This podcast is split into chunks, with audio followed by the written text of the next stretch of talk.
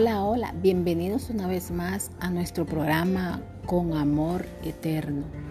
Hoy queremos compartir con ustedes acerca de una oración no respondida. Puede que haya momentos cuando tus oraciones parezcan no ser escuchadas y es ahí cuando te haces esta pregunta.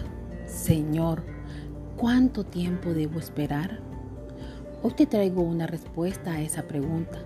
Él quiere que esperemos para que durante la espera lo conozcamos más. Ser paciente y perseverante en la fe es parte de orar. Solo porque aún no veas la respuesta a tu oración no significa que Dios te ignora. En Salmos 37, 4 nos dice, deleítate a sí mismo en Jehová y Él te concederá las peticiones de tu corazón. Debemos ser pacientes y saber esperar el tiempo de Dios, que es agradable y perfecto.